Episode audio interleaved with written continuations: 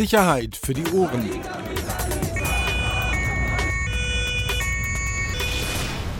Der Podcast aus Berlin. Herzlich willkommen. Neue Folge. Nach einer wirklich äh, verhältnismäßig langen Pause. Neue Folge Sicherheit für die Ohren.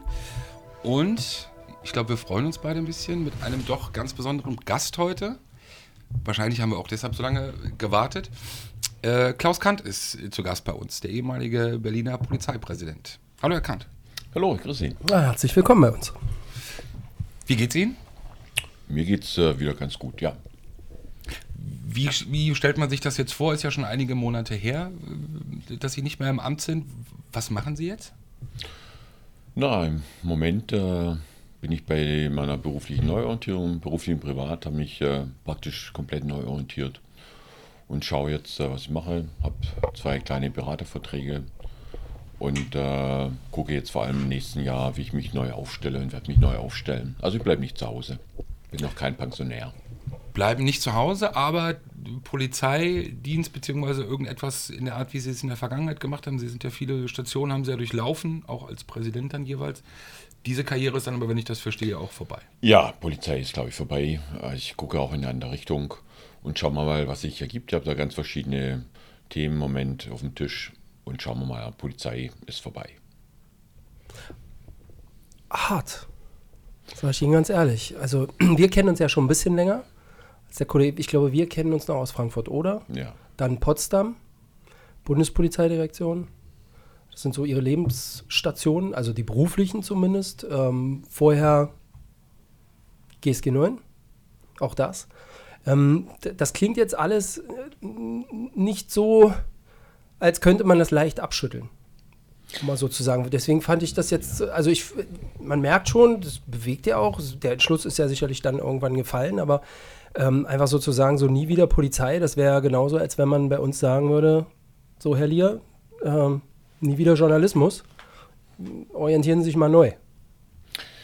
Ja, ist natürlich eine Neuorientierung, aber eins darf man nicht vergessen. Ich habe ja, ich glaube, alles gehabt, was man haben kann. Eine wahnsinnig spannende Karriere, lange Zeit in meinen Spezialeinheiten. Das war toll. Das war wirklich ein Traum, den ich mir erfüllt habe. Und dann auch äh, die ganzen Funktionen als Präsident. Und was kann nach äh, Präsident der, Bund äh, der Polizei Berlin überhaupt noch kommen? Da kann ja einem gar nichts Vernünftiges mehr kommen im Grunde. Und äh, dann ist das auch mal zu Ende einfach. Alles ist ja irgendwann zu Ende. Und das ist jetzt der Endpunkt dafür. Aber es gibt ja noch andere Optionen im Leben. Ich meine, man sollte nie nur auf einem Bein stehen. Und ich äh, stelle mich jetzt auf ein zweites. So, dieses ewige Berlin-Bashing. Endlich mal ein Ende. Sie haben es ja völlig richtig gesagt. Was soll danach kommen? Polizeipräsident in Berlin, was soll es danach noch geben? Dieses ewige Gejaule immer über Berlin und alles so schlecht. Ähm, gehen wir mal zurück. Der 26. Februar war es, glaube ich, äh, in diesem Jahr 2018. Der Tag, als Sie von Innensenator Geisel aus dem Amt enthoben wurden. Ähm, auch, Sie wissen ja, wie das ist, da ranken sich ja immer sehr viele Gerüchte. War das wirklich so, dass Sie an dem Tag dachten, dass es zu einer ganz normalen Wochen, wöchentlichen oder monatlichen Besprechung ging? Na, wir haben ja äh, auch regelmäßig Termine gehabt, wo kein Thema vorgegeben war. Und es schien zunächst so zu sein. Und ich wusste aber, äh, dass die Situation angespannt ist. Bin ja auch nicht blind äh, durch die Gegend gelaufen. Morgens habe ich noch äh, mit einer Freundin kurz telefoniert und ihr noch gesagt, mein Stuhl wackelt wie schon lange nicht mehr. Und meine Vorahnung auch richtig. Und dann kam ja auch das Ende. Die Freundin war aber nicht Frau Koppers. Nein, nein, nein. ich, ich, ich frage. Muss, muss ja mal fragen. Nicht schlecht. Ähm, versuchen Sie es mal zu beschreiben. Ich finde das höchst spannend. Warum haben Sie an dem Morgen oder warum hatte sich das in der Phase zugespitzt? Warum hatten Sie dieses Gefühl? Ja, so, dass ich äh, nach dem Anschlag im Grunde nicht mehr aus den äh, Schlagzeilen rausgekommen bin und da schon ein erheblicher Druck auch aufgebaut worden ist. Äh, das war so. Und ich habe ja auch gespürt, dass äh, der Senator im Grunde nie hinter mir stand so richtig. Da waren so ein paar Stationen, äh, zum Beispiel ganz signifikant die Situation damals in der Klosterstraße, wo er vom Gebäude auf der, auf der Treppe stand und in einer provisorischen Pressekonferenz erklärt hat, dass er jetzt gegen zwei Mitarbeiter des LKAs äh, eine Strafanzeige äh, fertigen wird.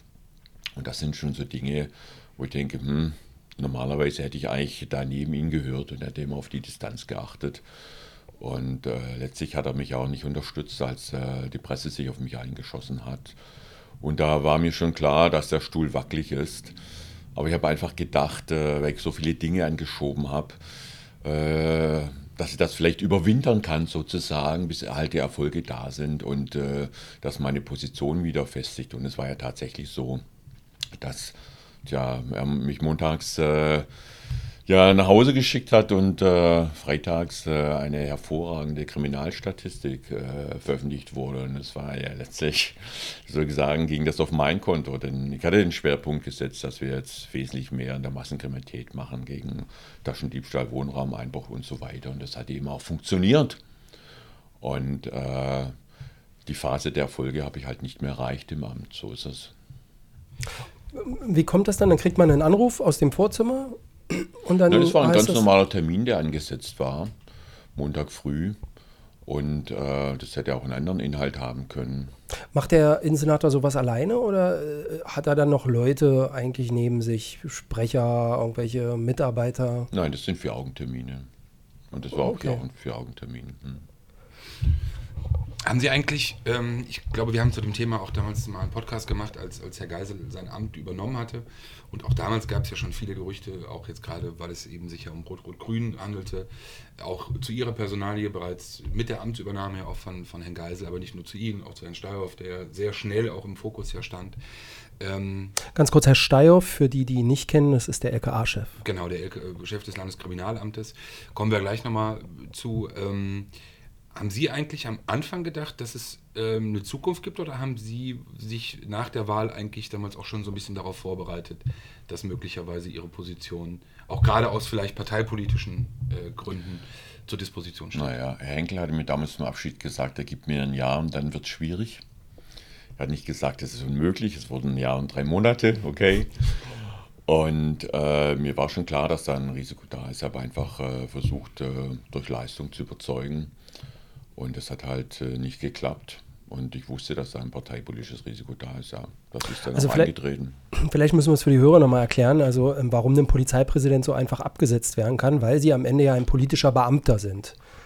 Ne? Und ja. wenn dem Innenminister äh, die Nase oder dem Innensenator die Nase nicht passt, kann man sagen, nee, äh, den schmeiße ich raus. So, das muss man auch mal erklären. Ohne ich glaube, das wissen, das wissen ja viele nicht. Die denken ja, so ein Polizeipräsidenten, der muss erst ganz, ganz äh, viele schwere Fehler machen, damit man ihn irgendwie köpfen kann. Aber hier ist es einfach eine politische Entscheidung, weil ja. sie auch politischer Beamter waren. So ne? es, ja. okay. Du brauchst ja gar nicht so reinzuschreien. Ich sehe, dass das mitunter so manchmal blinkt. Du brauchst dich auch nicht aufregen. Nee. ähm, ich will nur mal kurz an dem Punkt bleiben, weil ich haben, aber sie haben schon damals auch auch sich darauf eingestellt oder darauf hingearbeitet, auch eine Chance zu haben. Also sie hatten sie jetzt nicht, es gab jetzt nicht den Punkt, dass sie gesehen haben oder gesagt haben nach der Wahl, okay, alles klar, die Zukunft Nein, Schau, Ich habe so viel Kraft da reingesteckt, so viel Dinge angeschoben und so viel Geld besorgt und an die 2000 Beförderungsoptionen zurückgeholt. Und ich hätte gerne meine Projekte zu Ende gemacht. Und ich habe so tiefe Wurzeln in der Behörde geschlagen, dass ich heute noch ab und zu echt die Kollegen vermisse, weil das oft eben auch äh, eine tolle Stimmung war und eine tolle Mannschaft. Und da denke ich auch gerne dran zurück. Ja.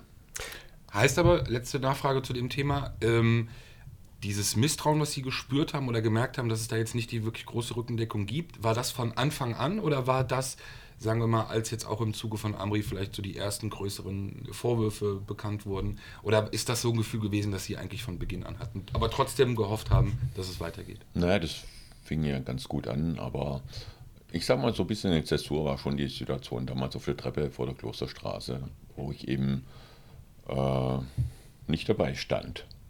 Und es war schon klar, er hält äh, Distanz zu mir und mein Stuhl bleibt wackelig, er hält sich da alle Optionen offen. Und äh, am Anfang war ich noch optimistischer, weil ich auch wusste, dass Frau Koppers geht und konnte mir einfach nicht vorstellen, wenn ich den Alltag von Frau Koppers sehe, gesehen habe und meinen, äh, dass man uns beide gleichzeitig wegnimmt. Ich konnte es mir nicht vorstellen und es sei dann trotzdem so gekommen. Dann geht man wieder raus, fährt zurück ins Polizeipräsidium. Mit wem redet man dann als erstes darüber? Oder macht man das schon während der Fahrt? Ruft man schon nein, irgendjemand nein, an? Nein. nein, ich war ja doch äh, überrascht. In dem Moment hatte ich einfach nicht, nicht gerechnet, weil Frau Koppersee in dieser Woche auch verabschiedet wurde und konnte mir nicht vorstellen, dass man die Behörde blank zieht, weil schon das Risiko hoch, hoch ist. In Berlin passiert ja doch relativ viel man muss jeden Tag mit irgendetwas rechnen. Ich konnte es mir nicht vorstellen und es musste erst mal kurz sacken. Und ich sage Ihnen ehrlich, das äh, erste Gefühl, das ich erstmal hatte, war Erleichterung. Die Last fällt von, einem, von den Schultern und dachte, pff, okay, es ist jetzt vorbei. Und dann mit so ein bisschen Abstand kommt vielleicht auch ein bisschen eine, eine Wut hoch über die Gesamtumstände. Das ist ja auch völlig normal, muss ja auch so sein. Und äh, ich habe mich erstmal konzentriert dann einfach. Da funktioniert man halt. Ich habe dann funktioniert auf die Abwicklung, dass ich meine Vorgänge übergebe, meinen Schreibtisch räume und gucke, dass jetzt nicht alles zusammenfällt, sondern irgendjemand etwas weitermacht. Und äh, ja, und dann war ja noch die Verabschiedung von den Kollegen, die wirklich klasse war. Das hat mich echt berührt. Und äh, die haben da, Montag bin ich quasi verabschiedet, also von Geisel, da in den einstweiligen Ruhestand versetzt worden. Und Freitag haben die so eine tolle Entlassung, äh, Abschiedsfeier bei mir gemacht auf dem Flur. Das war wirklich toll, hat mich echt berührt. Ja, und dann bin ich nach Hause gegangen und dann arbeite ich so ein bisschen nach und irgendwann kommt da die Wutphase, wo man denkt, wow, das äh, war jetzt ein hartes Ding. Das hätte man auch netter machen können, nicht so schäbig, ja, sondern zu dem Zeitpunkt bestand zum Beispiel die Möglichkeit, ins BMI zu wechseln, wenn ich es nur 14 Tage früher gewusst hätte hätte ich mich bewerben können, zum Beispiel auf die Stelle des Inspekteurs der Bereitschaftspolizei. Und meine Chance wäre sehr gut gewesen, ihn zu beerben, weil der jetzt auch in Ruhestand gegangen ist. Das hätte ideal gepasst.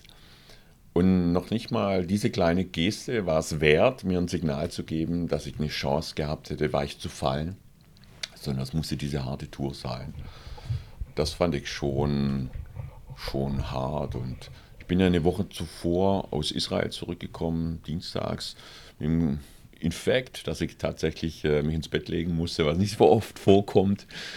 Und weil ich einfach krank war und äh, freitags war eine EU-Kommission zu Gast bei der Innenverwaltung und da wurde ich dreimal angerufen, ob ich nicht doch wenigstens für diesen Termin kommen kann, für die Europaabgeordneten. Da war ich unverzichtbar und Montag früh um halb neun, neun war alles wurscht.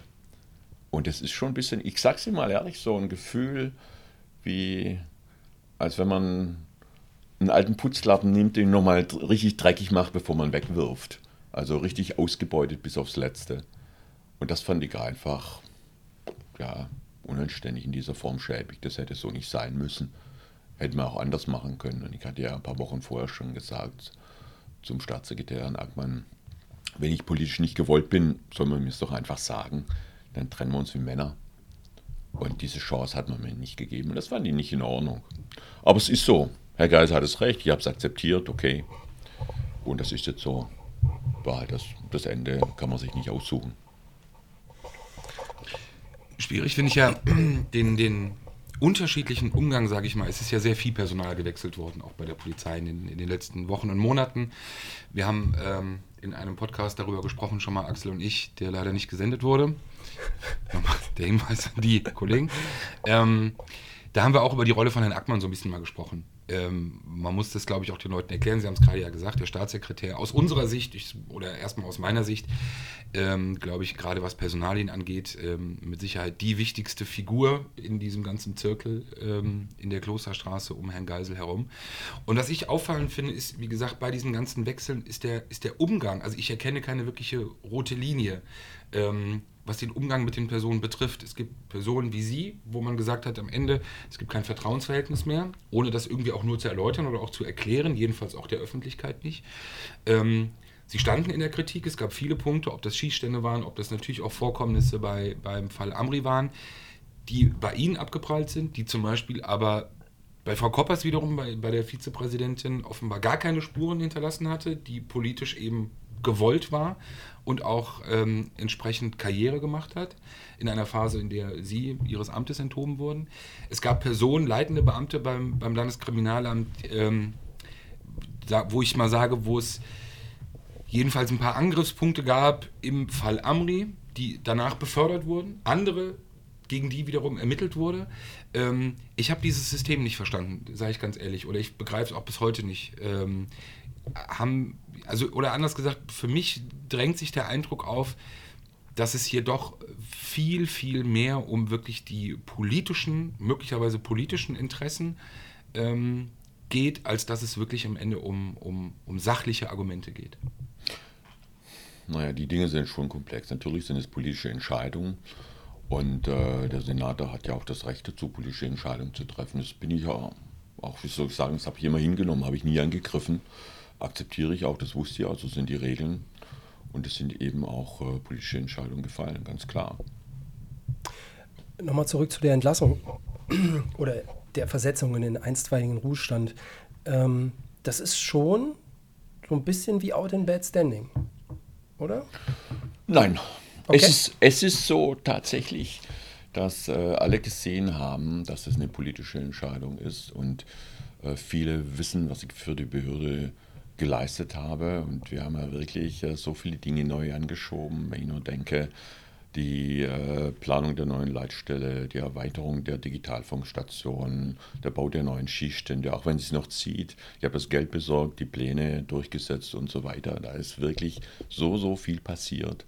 Und das ist so, dass ich heute noch, wenn ich auf Veranstaltungen bin, ich war erst gestern Abend auf dem Konzert der Bundespolizei Weihnachtskonzert, dass ich da immer noch angesprochen werde von Kolleginnen und Kollegen, ehemaligen Kolleginnen und Kollegen, die ihr Bedauern ausdrücken und äh, ihre Empathie zeigen. Und nicht nur von der Polizei Berlin, sondern auch von meinen alten Kollegen der Brandenburger Polizei oder der äh, Bundespolizei. Äh, das ist zumindest in Polizeikreisen sehr intensiv und deutlich wahrgenommen worden und auch mit einem klaren Wording. Das erlebe ich immer wieder. Da bin ich manchmal überrascht. Mir fällt es nur ein, weil ich mich an dieses Foto erinnere, was sie zeigt, ähm, wo sie mit äh, Pappkartons auf dem Weg äh, zum Platz der Luftbrücke sind und dann ihre Sachen geholt haben. Ähm, das war irgendwie so, für, auch, auch, für mich, als ich das das erste Mal gesehen habe, auch so ein einschneidendes Erlebnis, wo ich mir dachte, jetzt gibt es nicht mal jemanden, der, der ihm da hilft irgendwie. Äh, jetzt muss er da alleine, der muss sein Auto, der kann ja nicht mal mehr vor der Tür parken. Jetzt muss er irgendwo äh, am LKA irgendwie sehen. Nein, äh, das ist nur eine Optik da entstanden ist, weil ich tatsächlich äh, private Umzugskartons mitgenommen habe für meine privaten Sachen. Ich kam da morgens mit dem Auto an und habe die halt äh, mit in mein Büro genommen. Aber natürlich haben mir äh, die Leute geholfen, die Sachen einzupacken und nach Hause zu bringen. Also da gab es gar nichts. Das ist einfach, ich, ich sag mal, ein, Bild, das man sich hätte sparen können. Äh, aber inhaltlich ist da nichts dran, ich ganz klar. Also ich bin sehr glücklich und dankbar über diese schöne Verabschiedung, die ich hatte. Sie haben vorhin ganz am Anfang ähm, gesagt, dass Sie dann so medial unter äh, Beschuss standen. Ja, sicherlich auch von uns. Ähm, eben auch wieder, dieses Foto hätte man ja nicht zeigen müssen, wir hatten das auch veröffentlicht. Ähm, was hat Ihnen denn seitens der Medien wehgetan? Naja, das, Zum ist Ende ihrer das ist natürlich so, wenn Sie in so einer exponierten Position sind, da geht es schon hart zur Sache, in Berlin insbesondere. Und äh, es gibt natürlich äh, eine Menge Angriffspunkte. Und was äh, ich ein bisschen bitter fand, äh, ist diese Geschichte nach dem Anschlag gewesen. Ich fand die Berichterstattung zum Teil wirklich sehr einseitig zulasten der Polizei Berlin. Äh, das war stellenweise auch direkt etwas unfair. Also Anschlag Anis Amri, ja, ja. Breitscheidplatz. Ich fand es zum Teil sehr einseitig, ehrlich gesagt. Wenn ich nur daran denke, wie lange der äh, Vorwurf äh, war, dass wir da eine Kamera auf die Moschee gerichtet hatten, sie nicht ausgewertet hatten. Da konnte ich x-mal erklären, dass sie nie den Zweck hatte, da die Moschee zu überwachen oder so. Das, man wollte es einfach nicht hören. Das war halt so und der Druck war dann relativ groß. Und äh, die Gewerkschaft der Polizei hatte sich ja doch sehr auf mich persönlich eingeschossen, Frau Koppers. Und da sind ein paar Dinge halt zusammengekommen, das ist so. Aber äh, ich hätte das auch aushalten können, wie gesagt. Die war ja darauf eingestellt, die Phase einfach zu überstehen. Und äh, die Führung der Gewerkschaft Polizei hat ja auch gewechselt. Das wurde ja deutlich moderater. Bisschen zu spät für mich. Und einige der Erfolge sind ja auch mittlerweile äh, spürbar. Äh, die Phase habe ich halt einfach nicht erreicht. Und es war immer klar, äh, für mich jedenfalls, dass äh, die Position des äh, Polizeipräsidenten in Berlin die härteste ist in ganz Deutschland. Und das ist sie auch. Das kann man ganz klar sagen. Und ja, von daher waren das super spannende, aber auch extrem anstrengende Jahre. Ich fand das ja überraschend. Also mein Eindruck in der medialen Betrachtung, so sehr auch sie in vielen Medien vorher in der Kritik standen, ich fand am, am Tag der Versetzung in des Ruhestandes war ich überrascht über doch viele Arten der Berichterstattung, weil auch dort ja der, der Stil aufgegriffen wurde, mit dem das Ganze vollzogen wurde. Ich glaube, das hatte man sich oder manch Beteiligter äh, auch in der Klosterstraße einfacher vorgestellt. Das so zu vollziehen, gerade bei jemandem, der eben vorher in der Kritik stand. Aber lassen Sie uns doch mal auch die, auf diese fünf Jahre zurückschauen. Fünf Jahre, drei Monate haben Sie eben gesagt, lange Zeit, vieles passiert, klar in Berlin. Ähm, wenn Sie jetzt mal so zurückblickend, und Sie haben ja auch ein paar Monate schon Zeit gehabt, auch so diese Zeit so ein bisschen zu verarbeiten, wenn Sie mal die bewegendsten Momente oder die, die einschneidendsten Erlebnisse Ihrer Amtszeit ähm, beschreiben müssten? Ach, da ist relativ viel passiert. Also wenn ich erstmal einsatzmäßig denke, konnte ich die Befriedung des 1. Mai abschließen, den Prozess. Und der hat ja dann auch nochmal richtig gewackelt, als die Struktur der Versammlung quasi gekippt hat, ne, wurde. Also die Veranstaltung wurde ja eine Versammlung und es war äh, wirklich eine harte Arbeit, die Organisatoren in Kreuzberg bei der Stange zu halten und Vertrauen zu schaffen. Und äh, da gab es auch nochmal den Aufzug dann durchs Fest. Und es ist doch gelungen, eine Wiederbelebung der Krawalle zu verhindern, um es mal so zu sagen, und den 1. Mai endgültig zu befrieden. Darauf bin ich ausgesprochen stolz. Es war eine tolle Sache. Spannend war auch die Flüchtlingssituation am Oranienplatz, äh, wo ja, sagen wir, eine äh, strategisch ganz clevere Aktion gelaufen ist, damals noch mit der Bezirksbürgermeisterin und Frau Kohlert und die Flüchtlinge zum Teil äh, die Buden selber abgerissen haben. Es war ja gar nicht mehr haltbar. Ich war ja da vor Ort und habe diese riesigen Ratten gesehen, die da unter diesen Zelten da vorgelaufen sind. Unglaublich. Und letztlich auch äh, die Frau, die auf einem Baum geklettert ist und da tagelang ausgeharrt hat. Das war ja ganz hart an der Grenze, sie noch runter zu verhandeln, so auf den letzten Drücker, weil sie gesundheitlich auch nicht mehr in der Lage gewesen wäre, da noch eine weitere Nacht zu überstehen. Das war hochdramatisch, das war nie vergessen. Die ganzen Geschichten um die Gerhard-Hauptmann-Schule, die dann in dieser unsäglichen, eine Woche dauernde Räumung äh, da äh, geendet ist in dieser Situation, wo ich äh, ja ein Ultimatum gestellt hatte, eine Bezirksbürgermeisterin. Entweder es fällt jetzt eine Entscheidung oder wir gehen einfach. Das hat es, glaube ich, so auch noch nicht gegeben. Das waren schon äh, ganz gravierende Sachen. Letztlich auch äh, die Geschichte rings um die Rigaer Straße, die ja auch äh, hochbrisant war, auch nicht immer so ganz korrekt dargestellt worden ist. Was machen wir jetzt eigentlich? Auch ein bisschen eine Gratwanderung, würde ich sagen. Und da war einsatzmäßig relativ viel und äh, nicht zuletzt der Anschlag, sodass da, wie soll ich sagen, äh, das schon sehr, eine sehr angespannte Zeit war und äh, weiteres Thema, das äh, vielleicht gar nicht immer so wahrgenommen worden ist, weil das halt nicht so spektakulär ist, war dieser, diese harte Aufbauarbeit einer total zusammengesparten Polizei. Ich habe eine Weile gebraucht, äh, wirklich zu begreifen, wie runtergespart die sind, weil Klagen tun ja alle, aber da muss man erstmal sehen, ist wirklich die Substanz da und ich habe ja schon gesehen, ich wollte ja ein neues Arbeitszeitmodell einführen, äh, weil der jetzige Schichtdienst einfach gesundheitlich sehr belastend ist. Und rausgekommen ist letztlich, äh, dass es gar nicht möglich ist, ein besseres äh, Zeitmodell einzuführen, weil mit diesem engen Personal in den Abschnitten einfach kein verträglicher Schichtdienst zu organisieren ist. Und das war ja so ein bisschen symptomatisch auch, wo die Polizei da wirklich stand und das war dann wirklich eine harte Arbeit. Im Grunde die ganze Behörde nochmal zu durchforsten, äh, die Organisation zu optimieren und einfach für Verständnis zu werben, Lobbyarbeit zu machen und das Geld zu besorgen, tatsächlich diese ganzen Großprojekte anzuschieben. Ich denke, das Thema Leitstelle war ja vor vielen Jahren schon mal angegangen worden. Damals sollte es 20 Millionen kosten und war zu teuer. Jetzt kostet es 100 Millionen und geht durch.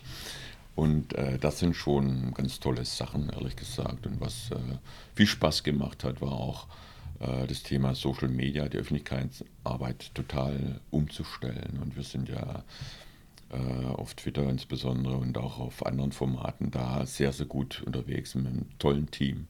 Bin heute noch stolz, dass äh, die Kolleginnen und Kollegen damals den Goldenen Blogger gewonnen haben mit äh, unglaublich vielen Followern.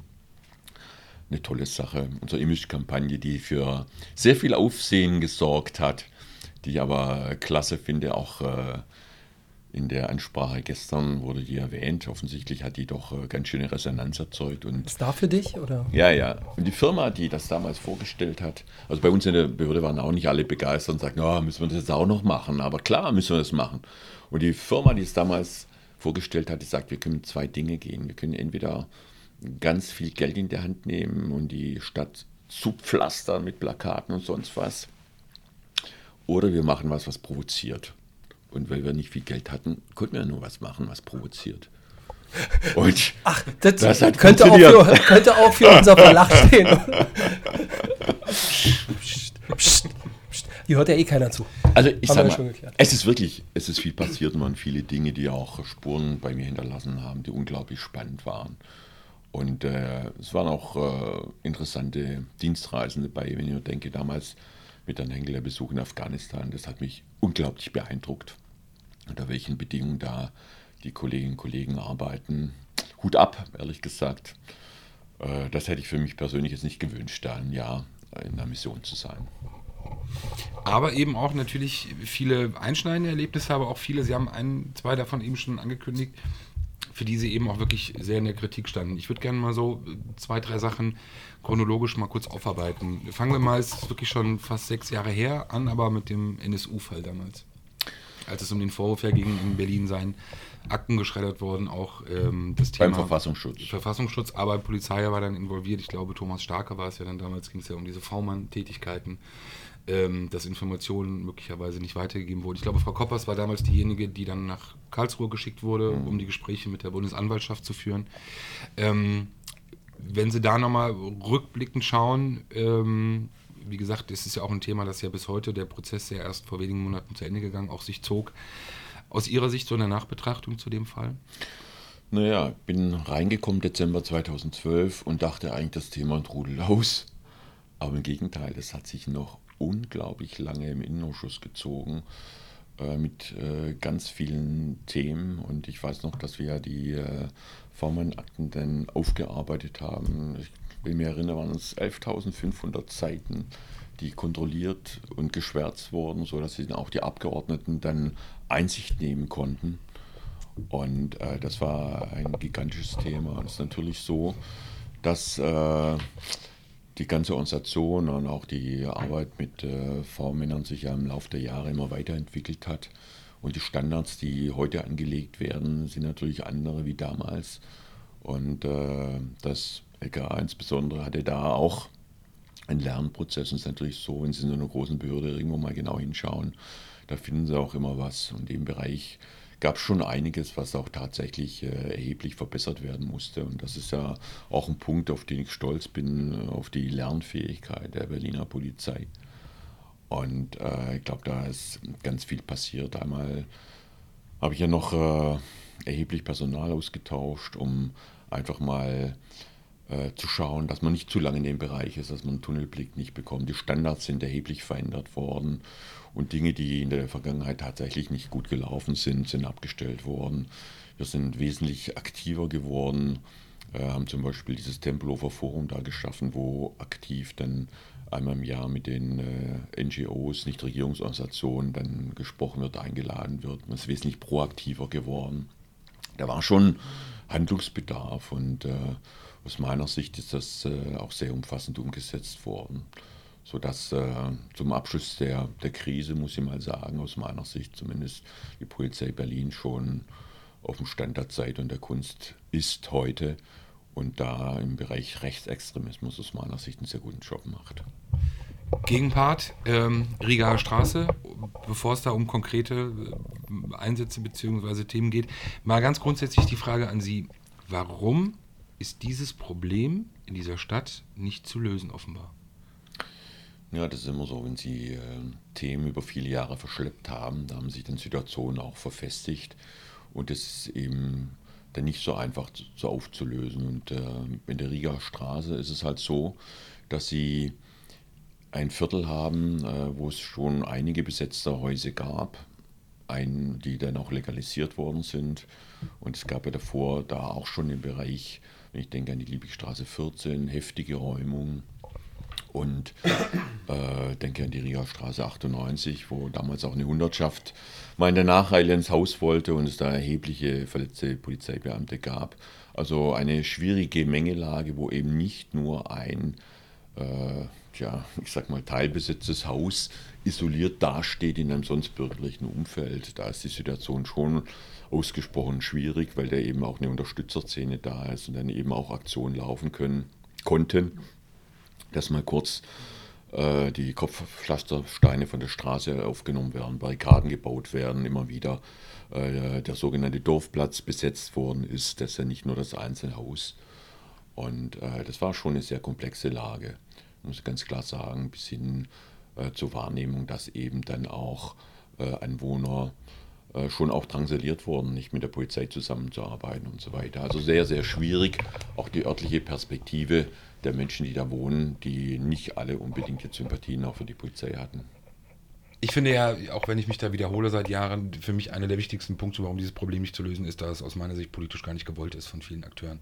Es ist mir, ich kann, du weißt, ich kriege da oftmals Puls, wenn ich dann äh, Solidaritätsveranstaltungen gesehen habe in den letzten Jahren, äh, wer dann alles da auftritt, auch aus dem politischen Spektrum und auch dieses Problem.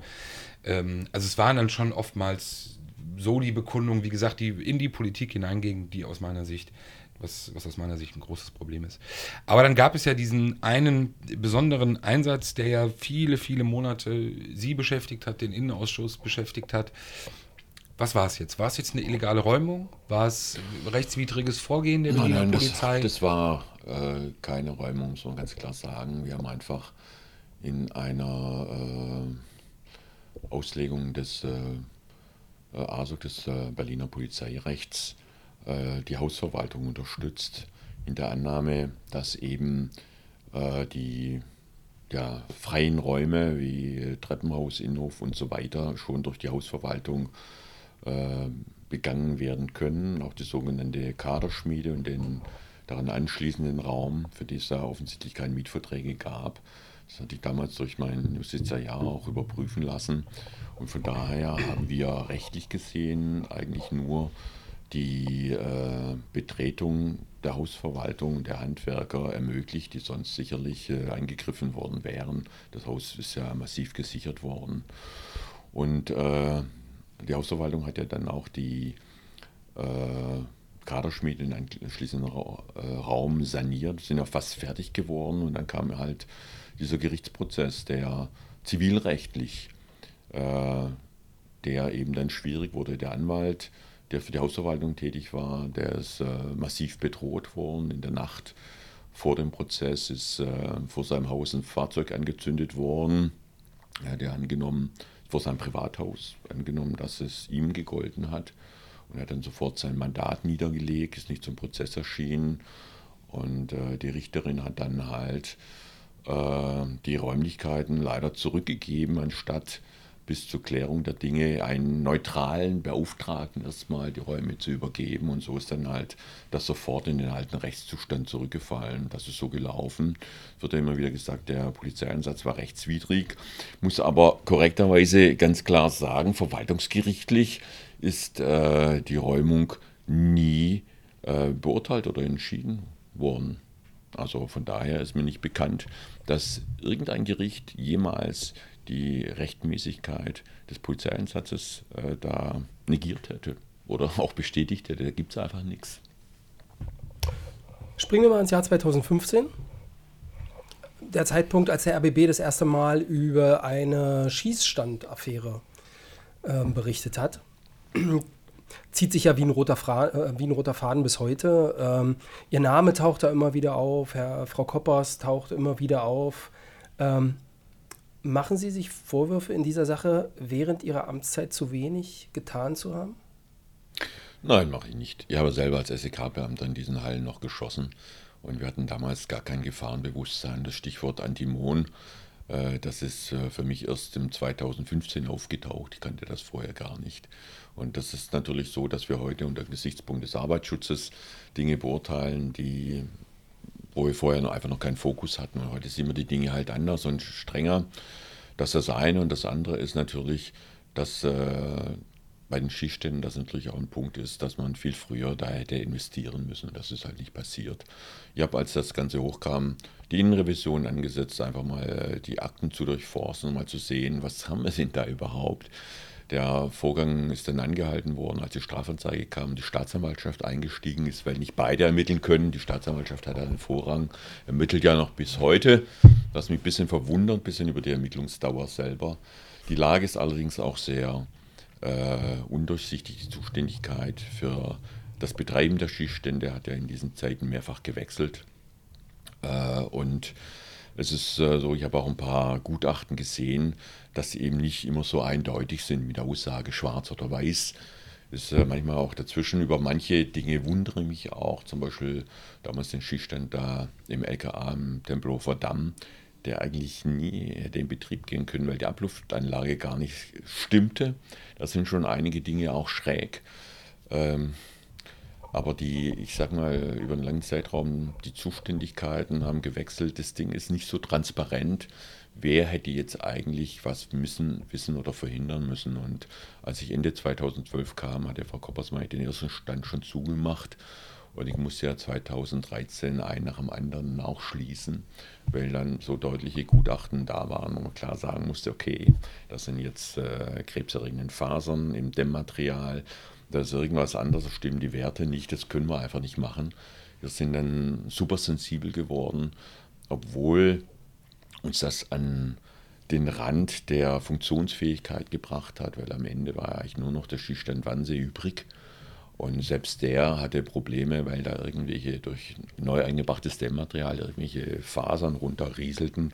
Das ist dann mit viel Aufwand dann auch saniert worden. Und äh, das ist einfach eine gigantische Baustelle. Und man muss sagen, der, der, ist ja privat, ne? Der ist privat und trotzdem haben wir in den Ständen, die Polizei Berlin betreibt, da sehr viel Geld gesteckt, weil wir einfach äh, nicht, kein Risiko mehr irgendwie eingehen wollen und war schon sind wirklich schon äußerst sensibel geworden. Und wenn man mal sieht, wie lange die Prozesse gehen, es dauert ja immer noch so an die drei Jahre, bis tatsächlich diese neuen Stände, die ich ja noch in der Planung angeschoben habe, existieren und tatsächlich dann wieder ein Normalbetrieb, was das Schießen angeht, aufgenommen werden kann. Das heißt, dass alle Kollegen wieder die alte Schussbelastung im Jahr schießen dürfen und auch die Auszubildenden die volle Schusszahl schießen dürfen. So lange ist es ja reduziert, weil gar nichts anderes geht. Da sieht man mal, wie langwierig diese Prozesse sind, wie dramatisch auch. Sind Sie denn jemals zu einer Beschuldigtenvernehmung geladen worden? Nein. Aber das Ermittlungsverfahren gegen Sie kennen Sie? Ja, ja, ich habe ein Schreiben bekommen, dass ermittelt wird und ja. Aber das, seitdem ist halt auch Stille. Das ist, ja, seitdem ist Stille. Also, wenn ich geladen werde, komme ich gerne hin. Aber ich äh, kann mir nicht vorstellen, dass es irgendeinen konkreten, auf mich bezogenen Vorhalt geben könnte. wenn wir. Ich muss kurz weg, ich habe den Fotografen vergessen. Ist doch egal, aber nicht jetzt. Das können wir doch gleich machen, geht doch schnell. Mann, so einfach ist das hier nicht in dem Haus. Komm. 2015 bleiben wir mal im Jahr. Auch die Situation, Flüchtlingssituation, die sich ja äh, September, ab September 2015 ja auch dramatisch veränderte. Berlin war ja auch recht schnell davon betroffen, gab ja sehr, sehr viele Einrichtungen, auch große Einrichtungen. Berlin, Situation am Lageso, die Bilder sind, glaube ich, noch allen Menschen bekannt ähm, wirklich die Menschen dann teilweise Tage, Wochen lang auch auf der Straße standen. Ähm, jetzt mal aus Ihrer Sicht auch wirklich als damaliger Polizeipräsident, ähm, ohne dass wir jetzt Statistiken bemühen wollen, aber gab es da schon auch eine gewisse Grundsorge, auch so eine gewissen, ja, gewisse Grundsorge mit der Situation umgehen zu können. Also diese Situation, ich will jetzt nicht dieses berühmte Wir schaffen das erwähnen, aber wirklich diese Situation zu bewältigen, gerade in Phasen, als noch nicht klar war, wie sich das auch weiterentwickelt. Na, die Situation war schon grenzwertig, aber äh, ich habe es als gesamtgesellschaftliche Aufgabe betrachtet, um es mal so zu sagen, und auch äh, relativ großzügig Personal bereitgestellt, weil wir eben äh, die Leute haben, die organisieren können, die schichtdienstfähig sind, die auch gewohnt sind, nachts und am Wochenende zu arbeiten. Und die Polizei hat hier massiv in der Organisation unterstützt, das überhaupt zu schaffen. Und trotzdem war eine Zustände natürlich grenzwertig. Lageso haben Sie schon angesprochen. Äh, das war wirklich äh, schwierig da über eine lange Zeit. Und äh, bin froh, dass das dann mit der Zeit dann auch tatsächlich sich normalisiert hat. Aber das waren harte Monate, ganz klar. Trifft auf diese erste Phase auch gerade auf, auf diese Hochphase. Dieses Wort wird ja ähm, mittlerweile auch manchmal benutzt. Gab es einen Kontrollverlust für eine gewisse Zeit? War es so, dass man gewisse Bereiche, auch wenn wir das Lageso dann nochmal nehmen, eben wirklich nicht mehr wirklich auch komplett im Blick haben konnte und auch wirklich Sicherheit gewähren konnte? Oder ist das, äh, wäre das zu weit gegriffen? Was verstehen Sie unter Kontrollverlust? Eine vollständige Kontrolle, dass man jeden Menschen, jeden Prozess und jede Identität zu jedem Moment im Blick hatte, das hat es sicherlich nicht gegeben. Es gab sicherlich sehr improvisierte Phasen, äh, die eben schwierig waren und wo nicht alles zu steuern war, definitiv. Wenn wir im äh, Anschluss daran bleiben, das Thema ist ja daran anschließend, beziehungsweise knüpft er ja natürlich auch mit äh, daran an, ähm, der 19. Dezember 2016. Ich glaube, wir hatten bei einer anderen äh, Veranstaltung oder bei einem Termin schon mal drüber gesprochen. Aber ich würde trotzdem gerne mal wissen, erinnern Sie sich noch, wie das an dem Abend war? Wo waren Sie, als Sie von dem Anschlag erfuhren? Ich war noch im Büro und war gerade in den letzten Zügen. Und dann hat äh, eben äh, der Verantwortliche vom Dienst angerufen und sagte, wir haben hier einen Verkehrsunfall, da ist ein LKW in äh, den Weihnachtsmarkt gefahren und äh, vor dem Hintergrund der Lage äh, hatte ich ja gleich den Verdacht, dass, da, dass das irgendwie komisch ist und hat noch die Bestätigung abgewartet, dass das auch tatsächlich so ist. Und dann bin ich eben hoch und habe gebeten, gleich die Alarmierung richtig anzuleiern, hat mit Herrn Steyhoff noch gesprochen für den Fall, dass es sich herausstellt, dass es ein Anschlag sein sollte, dass wir die die Zeit verkürzen, die wir brauchen, um uns zu organisieren für diese Dinge. Und äh, man muss ja klar sagen, dass äh, 2016 äh, die Anschlagsbedrohung schon nah kam. Wir hatten im Sommer, Juni, Juli ja Ansbach und Würzburg, die Sache im Zug und auf dem Festival. Wir hatten äh, Al-Bakr hier aus Leipzig, der definitiv den Flughafen Tegel und auch Schönefeld ausgespäht hat, der schon explosionsfähiges Material hergestellt hatte und der offensichtlich schon ganz nah dran war, hier tatsächlich einen Einschlag zu begehen. Also es war fast zu fühlen, dass es näher kommt. Nur war die Gefahr halt nicht so zu sortieren. Was passiert da? Sprengstoffanschlag, Messerangriff oder diese Überfahrttaten, die ja äh, doch nach Nizza eine ganze Zeit lang in Europa dann auch durchgeführt worden sind, auch in Barcelona, in Stockholm, in London und eben auch in Berlin. Aber es war halt vorher nicht äh, bestimmbar, welche Art von Bedrohung kommt. Aber es war schon greifbar, dass man damit rechnen muss, dass es auch uns erwischen kann tatsächlich. Der Fall würde ja Anlass bieten für, für mehrere Sondersendungen, aber mal versuchen, so konkret wie möglich. Aus Ihrer Sicht ist es ja auch im Nachgang, auch in der Struktur nach Amri einiges geändert worden, auch im, im Umgang bzw. als Reaktion auf solche Situationen gab es ja Veränderungen. Wenn Sie nochmal zurückschauen, sowohl vor dem 19. Dezember als auch nach dem 19. Dezember, ähm, welche Fehler sind gemacht worden? Naja, muss ich ganz klar sagen, Sie haben natürlich, wenn Sie so einen Anschlag haben, auf den Sie nicht vorbereitet sind, logischerweise, wo Sie nicht gleich äh, eine Mannschaft haben, die so einen Einsatz organisiert, haben Sie natürlich eine sogenannte erste Phase, die schon schwierig ist. Und da kommt es darauf an, dass äh, die vor Ort sind, einfach einen guten Job machen und funktionieren. Und das hat funktioniert. Und wir hatten ja die Jahre davor schon so ein Amok-Training, wo auch Übungen gelaufen sind. Und dieses Amok-Training ist sehr ähnlich zu dem, was da nach so einem Anschlag abläuft. Und äh, von daher ist die erste Phase nicht schlecht gewesen. Und was ich eben vorher auch schon wusste, dass der Übergang zu einer richtigen Struktur mit einem Verantwortlichen aus dem höheren Dienst und einem Führungsstab und so weiter, dass es lange dauert. Das hat auch ein bisschen zu tun mit der räumlichen Situation äh, die eben nicht optimal ist. Und das ist ja auch ein Motiv gewesen, die neue Leitstelle zu bauen, wo solche Übergänge vom Notruf in eine Einsatzstruktur viel, viel leichter und schneller gehen. Und äh, so saßen halt da über mir im, im äh, zweiten Stock äh, nur drei, vier Leute, die dann anfingen, den Einsatz zu organisieren. Und das ist natürlich personell eine totale Unterbesetzung, äh, die aber die wir uns einfach nicht geleistet haben, mehr Personal reinzustecken vorher, aufgrund der gesamten Personalknappheit in der Berliner Polizei. Das ist aufgestockt worden. Das sitzt jetzt zumindest, ich glaube, immer noch von 6 bis 22 Uhr so eine äh, erweiterte Führungsgruppe, die dann auch in der Lage wäre, all das zu leisten, was man dann leisten muss.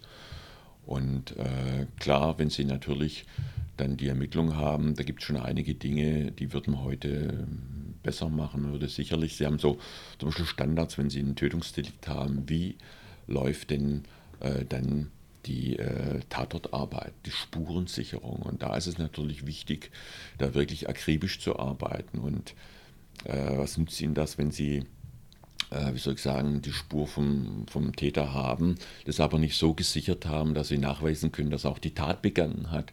Also da steckt der Teufel schon im Teil. Was man aber sagen muss, aus der Sicht heute, man hätte vielleicht auch äh, schneller einfach mal eine Grobsichtung des Innenraums des LKWs machen müssen und einen besseren Kompromiss treffen müssen zwischen Geschwindigkeit und Gründlichkeit. Um das kurz zu erläutern, es geht darum, dass, der, äh, dass persönliche Dokumente eben Richtig. von Anis Amri im Das hätte man LKW... etwas schneller finden können. Genau. Und die haben einfach akribisch das gemacht, wie bei jedem anderen Tatort auch, was ja auch wichtig ist.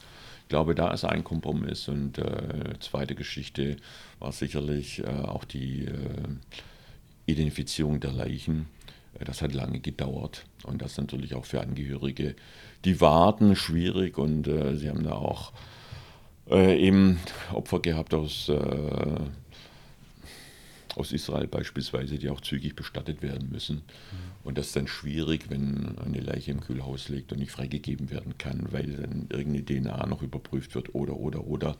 Ich glaube, das sind schon ein paar Dinge, die da deutlich optimiert werden können. Ich habe ja eine Auswertung äh, veranlasst, die äh, in langen Tabellen ist, was wir alles optimieren können, kurzfristig, langfristig, strategisch, wo noch was beschafft werden muss, äh, automatische Alarmierungssysteme für Kolleginnen und Kollegen und so weiter. Ein Teil ist schon umgesetzt, ein Teil braucht allerdings auch länger und ich glaube, die finale Umsetzung ist erst mit der Fertigstellung der neuen Leitstelle, dass dann tatsächlich alle Prozesse auch optimiert sind. Und als letztes nur kurz, ähm, im Vorfeld ist ja mittlerweile sehr viel bekannt geworden und sehr viel geschrieben worden, auch über die Ermittlungen, die es eben zu Anis Amri gab.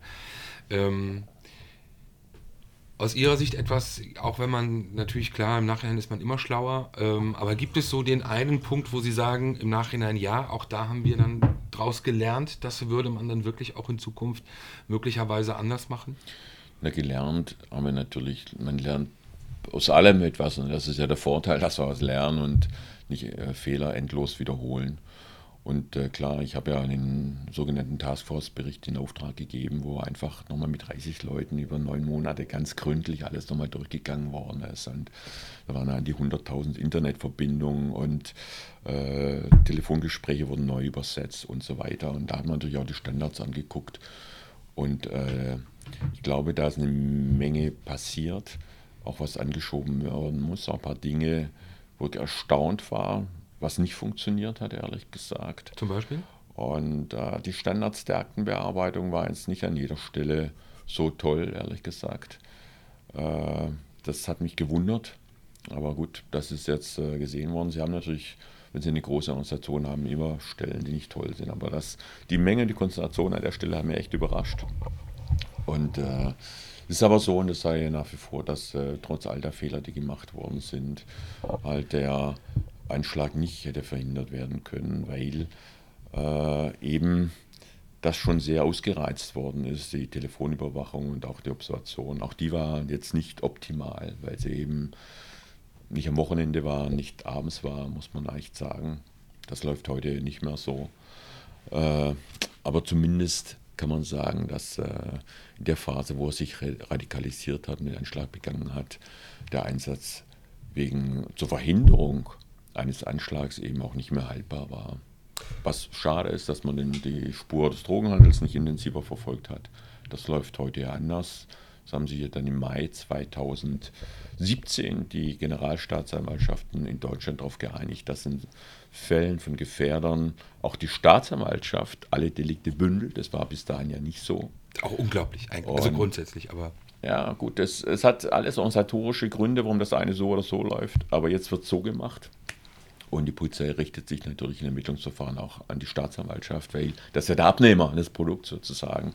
All diese Dinge laufen heute so nicht mehr. Das garantiert zwar nicht, dass äh, ein, ein zukünftiger Gefährder, der sich kurzfristig radikalisiert und einen Anschlag macht, den er allein durchführen kann, wo er nicht viel Logistik braucht, dass wir den in Zukunft entdecken. Aber ich glaube, einen großen Teil der Dinge, die jetzt erkannt worden sind, die werden sich nicht wiederholen. Jetzt muss man sagen, zeitgleich an diesem Abend saßen ja Frau Portschutschek, die damalige Leiterin, oder jetzt noch, ich glaube heute vielleicht, man weiß es nicht, Leiterin des Staatsschutzes äh, und äh, Herr Steyhoff wohl zusammen. Ähm, war Ihnen klar, dass diese Abteilung so überlastet ist, wie Frau Portschutschek das dann später im Untersuchungsausschuss sagte? Also ich wusste schon, dass da ein Druck drin war. Aber Sie müssen noch die gesamte personelle Situation sehen. Wir haben ja äh, schon ganz schön hin und her geschoben. Auch der Staatsschutz hatte schon einen gewissen Aufwuchs. Wir haben vorher über Rechts, Rechtsextremismus einiges gemacht. Und äh, denken Sie mal daran, welchen Aufschrei es gegeben hat, als wir äh, eine erleichterte Bearbeitung durchgesetzt haben bei Delikten, wo nicht viel zu holen ist, also Taschendiebstähle, Fahrraddiebstähle und so weiter, wo wenig Spuren ist, wo im Grunde man gesagt hat, ohne Täteranhalt bei Delikten, die nicht so hochwertig sind, machen wir jetzt einfach keine weiteren Ermittlungshandlungen mehr, wenn sie nicht erfolgsversprechend sind, um Ressourcen freizugeben für die Dinge, wo mehr rumkommen kann. Da haben ja einige schon den Untergang des Rechtsstaats gesehen. Aber es signifikant Wir, für die. Nee, sagen Sie es doch, Nee, Herr Kant. ach, das Wir sind doch hier unter. Queer Bank auch unter den. Kollegen sagt, ach, das geht doch gar nicht, unsere Standards und so weiter. Aber es zeigt einfach nur so, äh, so ein bisschen deutlich auch, wo wir denn personell standen. Und äh, es sind ja tausend Themen, äh, die Rocker, die arabischen Clans und dies und dies. All das erfordert aber Kapazitäten. Und ich muss nochmal ganz klar sagen, von der politischen Entscheidung, dass es mehr Personal gibt, bis tatsächlich die Kriminalisten da sind, die dann auch erst Berufsanfänger sind, die noch angelernt werden müssen im Grunde, dauert es vier Jahre.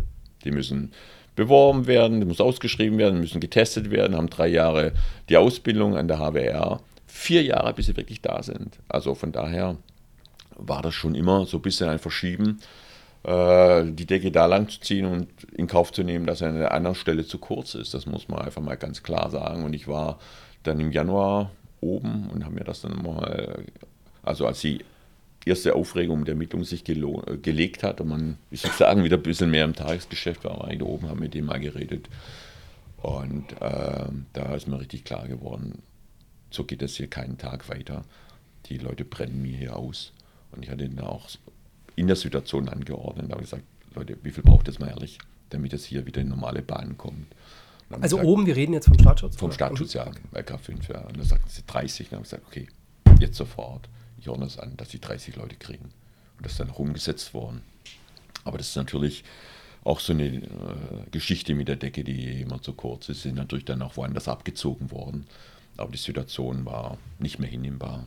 Und die ist halt langsam aufgewachsen, weil die Zahl der Gefährder so schleichend gestiegen ist. Sie haben nicht irgendwo einen Punkt, wo sie das festmacht. Das sind so langsame Prozesse. Und gerade da ist es schwierig, wenn da nichts Spektakuläres passiert, den Punkt zu sehen, wo man sagt, jetzt geht es einfach nicht mehr.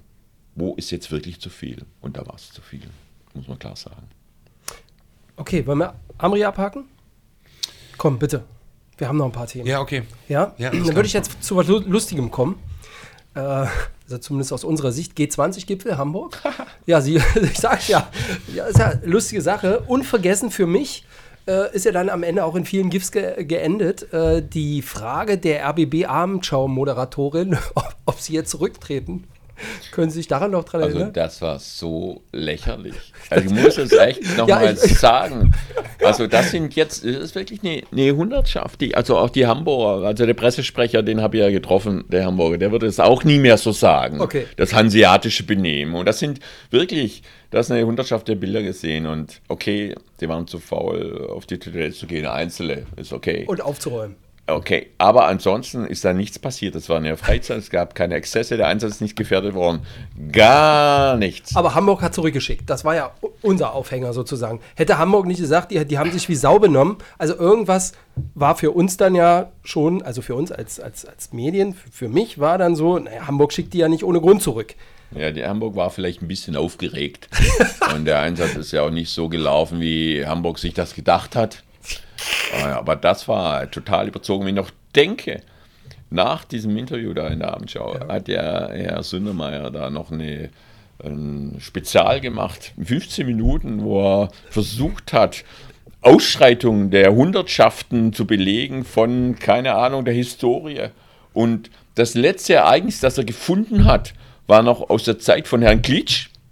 Ja, und da wollte er den Bogen schlagen zu Hamburg. Das war schon, was war das? Ja, was wollten die? Eine Rufmordkampagne gegen die Berliner Polizei? Das fand ich schon sehr, sehr lächerlich und schräg, was da konstruiert wurde. Was war eigentlich das Problem zwischen Ihnen und dem RBB? Gefühlt war, ist da irgendwas, als ob irgendwas mal gewesen ist was vielleicht keiner weiß. Also irgendwie hatte man den Eindruck als, als Interessierter, als, als Zuschauer, dass es da irgendwie sehr irgendwie angespannt war. Eine. Naja, also, äh, was soll ich sagen, ich war ja mal bei Frau Schlesinger und habe mich da mal beschwert, allerdings ohne Erfolg. Und äh, zumindest hat Frau Böhme die Frage nach dem Rücktritt nicht mehr gestellt. Da war erstmal eine kleine Atempause. Äh, aber ansonsten war ja gerade auch der BB in der Berichterstattung um Amri jetzt äh, aus meiner Sicht schon etwas einseitig und äh, zulasten der Berliner Polizei. Aber okay, ist so. Okay. Ich habe das jetzt auch abgehakt, mein Gott. Ja, wir auch. ähm, Sie haben vorhin die Ausbildung HWR angesprochen. Ich würde noch einmal äh, kurz das Thema Polizeiakademie anreißen. Ähm, Während Ihrer Amtszeit hat sich das äh, denn schon abgezeichnet, dass da A immer weniger kommen und B, dass die womöglich alle nicht mehr das Niveau haben, was man eigentlich haben wollte. Also jetzt nicht vom Benehmen oder mitunter auch, aber so von, von dem, was da so an, an, an ich sage jetzt mal, Rohmaterial an Menschen da aufschlug, ähm, die, waren die ähm, ähm, da, da, gab es ja dann irgendwann eine Veränderung, äh, die ja merklich wurde. Ist da auch zu wenig gemacht worden, schon während Ihrer Amtszeit? Du hast doch geschrieben. Saustall, oder? Komm, Saustall habe ich nie geschrieben. Okay. Na, ich sage mal ganz klar, also äh, Frau Koppers und ich haben ja schon die Erhöhung der Ausbildungskapazitäten in Angriff genommen und zwar eine Verdopplung. Und äh, wir haben das neue Lehrsalgebäude gebaut und die Ruhrleben erheblich erweitert, um überhaupt die Kapazitäten zu schaffen. Und das war damals noch im Hinblick auf die hohen Altersabgänge und wurde dann erweitert durch den Personalaufwuchs, der dann politisch endlich auch genehmigt wurde. Und es ist natürlich so, wenn Sie die Zahl der Leute verdoppeln, äh, wenn Sie, ich sage es jetzt nur mal so beispielhaft, statt die ersten 100, die ersten 200 nehmen, dass die Mischung natürlich sich etwas verändert. Das ist ganz klar. Und der zweite Punkt ist natürlich die Frage, wie attraktiv ist die Polizei? Und wenn Sie hier ein beständiges äh, Polizeibashing betreiben und sagen, oh Gott, äh, da war ein Punkt, wo ich mich mit der Gewerkschaft der Polizei sehr angelegt habe, sind wir blöd und wir haben die schlechtesten Gebäude und wir sind die schlecht bezahlteste Polizei und im Grunde immer nur eine Negativ-PR haben, dann ist es auch schwer, junge, intelligente Menschen anzusprechen. Obwohl ich sage nach wie vor, die Polizei Berlin ist ein toller Arbeitgeber und ist ein toller Job. Und das war auch der Gedanke zu sagen, wir müssen dem was entgegensetzen, die Image-Kampagne zu machen, um mal deutlich zu machen, was machen wir denn hier alles. Wir haben dann den 24 Stunden Twitter-Marathon äh, gemacht und so weiter, um einfach mal zu zeigen, was leisten wir und nicht immer nur hier dieses Rumgejammer zu hören. Und äh, das ist klar und es war auch klar, dass, äh, wenn man einfach mal die demografische Entwicklung sieht, der Kampf um die Auszubildenden härter wird. Wir haben die Konkurrenz im Bund da, die deutlich besser bezahlen, nach wie vor. Und ich kenne auch Fälle, die sind dann halt eher zur Bundespolizei wie zur Polizei Berlin, weil es einfach lukrativer ist. Und wir haben auch Abwehr, Abwerbung von guten Leuten, die halt in Oh, Bundes stimmt, Sie haben das ja damals unterbunden, ne? Ich, äh, ja, klar, mich. das war ja hier, ich musste die Tür zuhalten, weil äh, das sonst für uns echt schwierig gewesen wäre, wenn da in größeren Kopfzahlen äh, ja, ja, Bundespolizei, Verfassungsschutz, ich ja, erinnere mich, ja, ne? da wurde ja fleißig geworben. Ne? Natürlich, weil der Aufwuchs eine gigantische Herausforderung ist. Und Sie sehen auch jetzt, dass, äh, wie soll ich sagen, das letzte Instrument, das ich mir noch aufgehoben hatte, und zwar die Verlängerung der, äh, der Dienstzeit, praktisch Hinausschiebung der Pension, dass es jetzt schon das letzte Instrument gezogen wird, das war eigentlich das nur noch für Notfall, zumindest aus meiner Zeit. Und äh, jetzt kommt es natürlich dazu, dass wir gesagt haben, okay, wir erweitern nicht nur die Akademie äh, sondern äh, wir müssen uns auch die Ausbildung nochmal angucken. Und es ist einfach so, dass im Laufe der Jahre äh, da Dinge mal aufwachsen, mal man gucken muss, ob das noch zeitgemäß ist. Und wir haben ja sehr zwei erfahrene Experten gewonnen, äh, die uns da unterstützt haben und da mal verglichen haben mit Nordrhein-Westfalen, Hamburg und Brandenburg, was die Dienste machen. Und äh, von daher haben wir die Ausbildung auch etwas umgestellt, äh, dass wir den Praxisanteil erhöht haben und Theorieteile, wo wir sagen, okay, ein Berufsanfänger muss das jetzt nicht jetzt schon wissen, und wir bilden erstmal für den Berufsstart aus und nicht für die nächsten 20 Jahre. Und so ist das entstanden. Und äh, ich sage nach wie vor, ich finde, dass da sehr, sehr viele tolle junge Menschen da zu uns kommen. Und ich erinnere nur zum Beispiel an diese Werbemaßnahme auf Instagram, wo äh, junge Auszubildende einen Monat lang einfach mal täglich Bilder eingestellt haben. Und äh, bin ja hingefahren, habe die noch belobigt. Und das sind einfach äh, tolle Leute. Und wir haben ja die Presse eingeladen und ich hatte den Eindruck, dass man einfach fixiert auf einen Skandal war und gar nicht hören wollte, was da abläuft. Und äh, das auch zum Teil dramatisiert hat. Also ich erinnere mich einfach nur an den Sanitäter, der da diese Ausbildung äh, mitgemacht hat als äh, zweiter Mann. Die WhatsApp-Sprachnachricht. Genau, genau. Und ich glaube, dem Kollegen tut es heute unendlich leid, dass er diese Nachricht so verfasst hat. Und ich ja, kann man ja auch nicht ahnen, wenn man das einem Kumpel schickt, dass das am Ende. Vergessen Sie es. Das ist wirklich oldschool. Heute, Sie müssen doch ganz klar wissen, wenn Sie einmal was in die sozialen Medien geben, egal wo und wann, es ist außer Kontrolle. Wenn ich Peter Rosberg eine WhatsApp-Nachricht schicke, möchte ich nicht, dass am nächsten Tag die Bildzeitung bei mir anruft und fragt, ja. ob ich noch alle Latten am Zaun habe. Das kann aber passieren, weil hier das nichts mehr geheim ist. es ist nichts mehr geheim. Auch in der Polizei ist nichts geheim. Deswegen schicken wir nur noch Brieftauben an unsere das Quellen und Informanten. Ja, das ist klug. Und äh, letztlich hat sich herausgestellt, äh, ich sag mal, dass der Kollege, so ist zumindest mein Eindruck, mit der Situation vielleicht ein bisschen überfordert war. Er war bei Ihnen, ne? Ja, ja. Ich, ich wollte es wissen. Ich wollte ihn im Originalton hören, um einfach mal zu sehen, was läuft hier ab. Und äh, es ist ja auch mit der Klasse gesprochen worden, die völlig überrascht waren, dass er sie gemeint hat. Die haben sich gar nicht erkannt. Nein. Und äh, da gibt es natürlich auch eine andere Perspektive auf das, was da abgelaufen ist. Und es ist sehr, sehr schade, dass das so an die Öffentlichkeit gezerrt worden ist und skandalisiert worden ist. Und äh, das war ja auch ein Argument, äh, die Kolleginnen und Kollegen, die in der Zukunft unterrichten, pädagogisch stärker auf ihre Aufgabe vorzubereiten, würde ich mal sagen. Das klingt mir aber, sage ich ganz ehrlich, ein bisschen zu positiv. Nee, nee, lass mal laufen, wir machen zwei Teile ähm, wir teilen das auf. Ähm, Habe ich das nicht bei dir gelesen vor kurzem, dass Bitte? das die neue Leiterin äh, der, der Polizeiakademie, dass es da auch wieder um das Thema der äh, Qualität der deutschen Sprache ging? Also, dass es da schon auch Defizite gab? Schwimmen, bis heute. Schwimmen? Ähm, ah, ja, es gibt auch, auch, auch viel Gerüchte. Zur Sprache kann ich Ihnen eines sagen. Äh, es ist schon die Frage, okay, äh, wie ist denn das mit der Sprache, wie ist das mit dem Deutschtest? Und soweit ich mich erinnere, ist der Deutschtest den wir anwenden, wird in Sachsen wohl bestanden und in Berlin gibt es Probleme damit.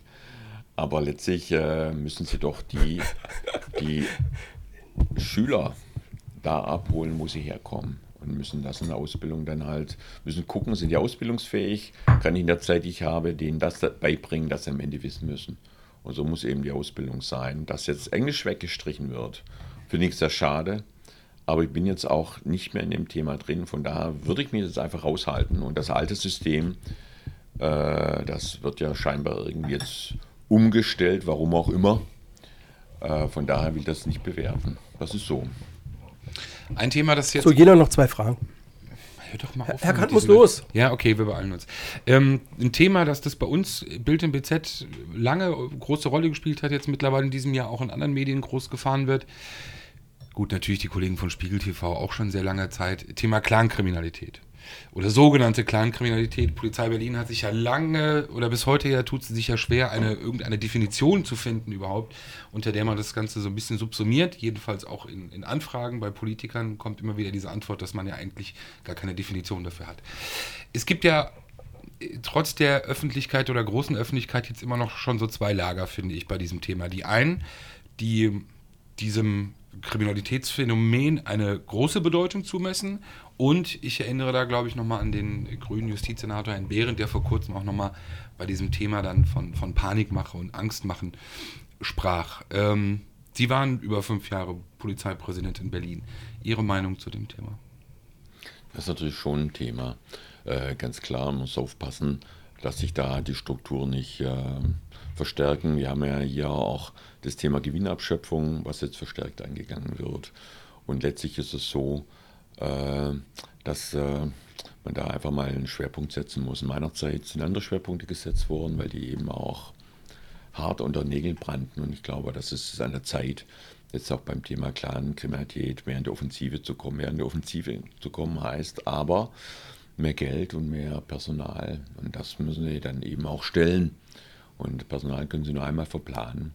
Und hier wäre schon eine deutliche Umsteuerung äh, aus meiner Sicht sinnvoll und auch ein bisschen eine Straffung der Strukturen. Und da ist jetzt auch einiges schon geplant.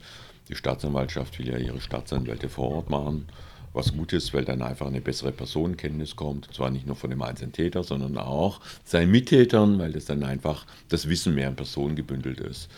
Und in der Polizei müsste man aus meiner Sicht auch mehr Mittel reingeben. Einmal ins LKA und dann auch in die Direktion, die sich mit den jugendlichen Tätern da beschäftigen. Da ist schon eine Menge Handlungsspielraum und das Thema werden sie nicht plakativ in einem Monat abarbeiten. Da muss man schon strategisch dranbleiben über viele, viele Jahre, um da Erfolg zu haben, weil zum einen ja den, sie müssen diese Art der Kriminalität weniger attraktiv machen, indem sie möglichst an die Gewinne rankommen und sie müssen auch von unten den Nachwuchs etwas austrocknen, damit es nicht mehr so attraktiv erscheint, diesen Weg zu gehen. Und das ist äh, sicherlich ein langer und harter Weg, äh, der viel Kraft erfordert. Und schauen wir mal, es gibt ja nun die Erklärung, Herr Geisel hat sie ja nun auch erklärt, aber wichtig ist ja tatsächlich, dass man auch Ressourcen reingibt, um was zu verändern. Das wundert mich ja. Ich muss es noch einmal kurz sagen. Weil Eine ich, Nachfrage. Äh, zu diesem Thema, nämlich der, der Definition. Ob das jetzt SPD-Politiker Schreiber war oder auch andere, die in den letzten Jahren zu dieser Thematik angefragt hatten, oftmals auch von der Innenverwaltung dann bei ihren sogenannten kleinen Anfragen eben die Antwort kam. Es gibt dieses Phänomen der Clankriminalität nicht. Ähm, hat man sich bei der Polizei schwer getan, eine Definition mhm. dafür zu finden. Und als Beispiel nämlich noch ist es bis heute so, dass man ja auch sagt, dass es kein Lagebild zu dieser Kriminalität gäbe, was ja per se falsch ist. Also, naja, wissen Sie, das ist immer das Thema der Stigmatisierung. Und wenn Sie diese einzelnen Familien sehen, die sind ja relativ groß und sind ja bei weitem nicht alle straffähig. Äh, wir haben einige Intensivtäter dabei, die wirklich sehr intensiv sind, aber sie haben auch eine Menge dabei, die zumindest äh, kriminalpolizeilich gar nicht auffallen. Und äh, wenn Sie jetzt sagen, der Clan ist kriminell, dann nehmen Sie die ganzen möglicherweise 500 Menschen und werfen die in einen Topf. Das geht so natürlich nicht. Und da tut man sich schwer, das zu sagen, ist der Clan kriminell? Nein, wir haben einzelne Täter, die Mitglieder des Clans sind und äh, wo es auch Strukturen gibt, logischerweise organisierte Strukturen, aber der Clan selber würde ich jetzt nicht als kriminell bezeichnen, wenn man Clan, das überall als Clan nennen sollte oder Großfamilie, wie auch immer. Ich glaube auch eigentlich gar nicht, dass es ja damit gemeint ist, sondern aus meiner Sicht dieser Begriff einfach nur dazu dient, dass man den Leuten auch klar macht und deutlich macht, dass eben Clan, dass eben familiäre Strukturen ja auch immer wieder genutzt werden und eine sehr große Rolle spielen. Ob das jetzt bei Tatvorbereitung diverser Dinge auch in der Vergangenheit waren, ob das jetzt auch spektakuläre Sachen waren, ob die Goldmünze, ob KDW, äh, Dinge, die die Leute, Zuhörer auch alle kennen. Deshalb, ähm, mich verwundert das immer nur, dass, weil das Arbeiten an sich der Leute in dem Bereich im LKA oder bei operativen Kräften, die, die stellen sich ja solche Fragen nicht, sondern die arbeiten ja in diesem Feld. Aber in der Öffentlichkeit entstand da für mich oftmals in den letzten Jahren so eine, so eine Phantomdiskussion nach dem Motto, ja, es gibt das Problem, wir wissen nicht, wie wir das Problem benennen sollen oder wirklich typisieren sollen, was dann aber auf der anderen Seite wieder den Eindruck so ein bisschen erweckte, ja, habt ihr es jetzt nicht erkannt oder geht ihr dem nicht nach? Das war etwas aus meiner es, Sicht. Es laufen ja die Ermittlungsverfahren, wissen Sie, und diese Schwerstkriminellen, die sind ja schon immer vom LKA äh, verfolgt worden, sind Ermittlungen geführt worden. Aber das ist halt nur ein Teil des Phänomens, das ist klar. Schauen wir mal, ob das jetzt was bringt, was der Herr Geisel da gemacht hat. Nein. Du, stimmt, du hast ja gesagt gleich nein. Du hast ja gesagt, wie hast du es genannt? Schaufensterpolitik oder irgendwas? Nee, aber das, du legst mir hier immer Wörter in nee, den Mund. Du hattest da so einen bestimmten Begriff. Ich habe gesagt, dass diese Cock nicht geht, diese komische Stelle, das Ach so, komisches okay. Ding. Aber, Herr Kant, letzte Frage von mir. Ähm, ich glaube, über ein Thema wurde in Berlin ganz, ganz häufig gesprochen und es gab wüste Spekulationen von Anfang bis zum Ende ihrer Amtszeit. Wie war Ihr Verhältnis mit Margarete Koppers? Ja, wissen Sie, am Anfang waren wir ja Konkurrenten. Das war sicherlich eine schwierige und ganz ungewöhnliche Startsituation. Sie war eingearbeitet in Position, ich war frisch, musste mich erstmal orientieren, schwierig, schwierig. Und äh, wir haben uns aber in den entscheidenden Momenten schon zusammengerauft und haben ja auch zusammengehalten. Das ist äh, oft von den Kolleginnen und Kollegen nicht so wahrgenommen worden, weil es bei uns natürlich auch mal gefetzt hat. Das finde ich aber hilfreich, ehrlich gesagt. Man muss ja auch reiben. Ich habe nichts davon, wenn ich nur Ja-Sager um mich habe. Wir haben natürlich auch unterschiedliche Perspektiven gehabt. Aber wir wussten immer klar, wofür wir stehen. Und wenn es darauf ankam, haben wir zusammengehalten. Und äh, das ist gut. Ich habe zum Teil schon absurde Gerüchte gehört, dass wir uns angebrüllt hätten und, und, und. Was für ein Quatsch. Äh, man hat sogar unseren gemeinsamen Abschiedsbrief in Frage gestellt. Und äh, da kann ich nur den Kopf schütteln ehrlich gesagt. Und es ist so, wir, wir sind sicherlich unterschiedlich, das aber auch, habe ich auch als Bereicherung empfunden. Und äh, sie war mir viel eine große Stütze. Und äh, manchmal musste ich sie auch überzeugen. Und manchmal sind wir auch unterschiedlicher Meinung gewesen. Aber ich glaube, als Team haben wir wirklich sehr gut funktioniert. Nach wie vor sehe ich das so. Sie hat sich ja um das äh, Personal gekümmert? Ja, ist es so, Personal, das war ja immer so ein bisschen die, die Frage, gibt man da die Macht aus der Hand oder was ist das? Und sage ich mal, Leute, vorher hatte äh, die Personalverantwortung ZSE, das war noch weiter weg von mir. Und äh, Personal bedeutet ja zum Beispiel auch, wie laufen Auswahlverfahren, wie laufen Disziplinarverfahren, wie ist das dann mit äh, dienstlichen Erkrankungen und das sind ganz, ganz viele Themen drin, bis hin äh, zur Gleichstellung von Männern und Frauen und pipapo. Und das hat sie gemacht, ja. Und die entscheidende Machtfrage, was ist denn mit dem höheren Dienst, das Führungspersonal, das ist immer über meinen Tisch gegangen und wir waren da sehr gut abgesprochen, muss ich wirklich sagen. Da gab es überhaupt nichts. Das wurde immer so ein bisschen plakativ unterstellt, ja, er hat ja die Macht dann an Koppers gegeben. Also da sage ich nur, Leute, dann wisst ihr nicht, wovon er redet.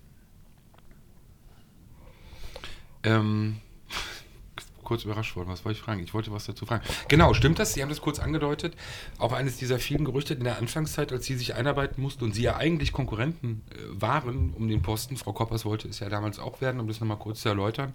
Ähm, Stimmt es, dass in dieser ersten, wirklich ersten Phase ihrer Einarbeitung, dass es da vermehrt äh, sie dann aber trotzdem auf Frau Koppers zugegangen sein sollen und es dann auch, also sie auch spät abends dann mal ins Büro gekommen ist? Also es waren viele, so kenne ich die Geschichten, viele Mitarbeiter verwundert, dass sie ihre Enttäuschung sozusagen unterlegen zu sein, aber doch recht schnell äh, umwunden hat und sie da wirklich auch unterstützt hat, beziehungsweise da wohl auch sehr schnell gemerkt hat, dass sie hilfreich sein kann und gerade was eben auch das ein Kennenlernen oder sozusagen Ankommen in der Behörde angeht.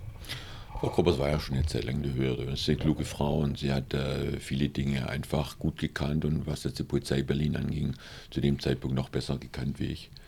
Und das ist meine Art zu integrieren und äh, möglichst äh, Teams zu bilden. Und es war mir ja auch wichtig, mit ihr ein gutes Team zu bilden. Und die Ausgangssituation war sicherlich äh, äußerst schwierig. Und es hat ja auch eine gewisse Zeit gebraucht, aber das hat ja auch geklappt. Und äh, da bin ich auch stolz darauf, dass es geklappt hat, ehrlich gesagt. Und äh, wir können uns auch heute noch äh, in die Augen schauen und alles ist gut, finde ich schon. Und äh, ja, und für sie war das sicherlich eine schwierige Situation, auch die Enttäuschung zu verarbeiten. Kann ich alles, alles nachvollziehen. Da habe ich auch großes Verständnis dafür und ich finde, dass sie das letztlich ganz professionell auch hingekriegt hat. Nein, eine kommt noch. Ja, ist so. Ähm, ja, wegen mir, meinetwegen können wir hier schlafen. Ärmslos. No, no, no, letzte. Wirklich, die letzte. letzte. Genau. letzte. Äh, aber das interessiert Gut, mich. Gut, danke erkannt. Offiziell sind sie gegangen worden mit der Begründung, dass es kein Vertrauensverhältnis mehr gäbe zur Neustrukturierung, zur Reformierung, zur Neuausrichtung der Polizei. Wir haben, wie gesagt, mal vor kurzem einen Podcast äh, produziert, der nicht gesendet wurde. Da sprachen wir auch über Frau Slowik und mein Eindruck ist, ähm, bei aller Rücksicht auf erst wenige Monate im Amt, ich weiß jetzt gar nicht, wohin die Behörde soll. Ähm, keine Sorge, ich frage Sie jetzt nicht zu Frau Slowik, weil das würde man auch anstandsmäßig ja nicht machen. Aber was haben Sie mit der Zeit begriffen oder verstanden? Wo hat Herr Geisel Ihnen nicht vertraut? Bei welcher Ausrichtung? Und wie soll diese Ausrichtung eigentlich aussehen? Was erhofft oder was verspricht man sich eigentlich? Oder reden wir eh nur von einer Plattitüde, die der Öffentlichkeit einfach nur vorgeschickt wurde? Aber ich würde gerne mal wissen, wohin soll diese, äh, was, was ist diese Neuausrichtung, weil ich sie nicht sehe? Also. Ich habe in den, den, fünf Jahren, in denen ich da war, die Behörde ja schon komplett neu ausgerichtet. Wir haben eine Organisationsreform gemacht, die sicherlich noch nachgebessert werden muss, aber nicht in Frage steht. Wir haben äh, die Ausbildung hochgeschraubt. Wir haben äh, die ganzen Rahmenbedingungen, ich sage nochmal Leitstelle Digitalfunk und so weiter, alles angeschoben, irre Beschaffungsmaßnahmen angeschoben. Äh, ich habe noch hier dieses neue Zentrum des Landeskriminalamtes hier in der Ringbahnstraße angeschoben, wo über 1000 Büroarbeitsplätze entstehen und alle Spezialeinheiten unterkommen. Endlich mal raus aus diesem Unter Augusterplatz die Beförderung zurückgeholt. Es ist so, so viel angeschoben worden. Die Behörde aus meiner Sicht ist strategisch ausgerichtet. Und jetzt käme es eigentlich darauf an, die Linie zu halten und auch die Realisierung äh, tatsächlich hinzubringen. Nicht, dass plötzlich äh, die Gelder weggestrichen werden oder irgendwas dann in eine Schieflage kommt. Das äh, kann ja schneller passieren, wie es geht. Äh, und äh, das ist klar, dass die Berliner Polizei immer ein bisschen im Feuer steht, im Fokus. Das ist in, hat dieser Stadt scheinbar Tradition. Aber wo es hingehen soll, äh, kann ich Ihnen nicht sagen. Das Thema Akademie ist aus meiner Sicht, gab es ja ein Konzept. Der Geisel hat es halt nicht akzeptiert. Hat er eben das Neue angepackt, aber Ruhe ist ja jetzt noch nicht drin. Das, äh, schauen wir mal, wo es hingeht. Ich kann Ihnen gar nicht sagen, äh, was jetzt so anders gemacht werden soll, denn all die Themen sind ja schon angepackt gewesen. Da ist jetzt nichts Neues. Und so kleine Dinge wie die Alex-Wache, die ich ihm da noch hingestellt habe, ist ja jetzt nicht wirklich eine strategische Neuausrichtung oder ein bisschen Personal an Cottbuser Tor oder Warschauer Brücke. Das kann ich mir jetzt, konnte ich mir leisten, weil eben auch mehr Personal kam. Da gab es auch was zu verteilen. Und ich sag mal so, mobile Wachen ist vielleicht jetzt auch nicht gerade eine strategische Linie, sondern eher eine Facette. Ich kann es Ihnen nicht sagen, aber er hat das Recht, das sage ich mal ganz ausdrücklich, das akzeptiere ich auch. Wenn er mich nicht vertraut, dann muss er mich nach Hause schicken, hat er auch gemacht und er muss es nicht begründen. Von daher ähm, spekuliere ich gar nicht, wo jetzt was war, wie auch immer. Das ist halt so, das nehme ich hin. Aber ich weiß, was sie geleistet haben, das lassen wir auch nicht kaputt reden. Und die Kollegen wissen es auch. Danke für den schönen Abschutz. So gehe ich im Prinzip jeden Tag hier aus dem Büro mit diesem Satz. Ja, so sieht es auch aus. Dein Auftreten. Herr Kant, vielen, vielen Dank, dass Sie hergekommen sind. Ähm, wirklich ausführliches Gespräch, länger als gedacht, zu lange für Herrn Lier. Ähm, nee, ich denke nur an die Hörer. Sicherheit für die Ohren. Der Podcast aus Berlin.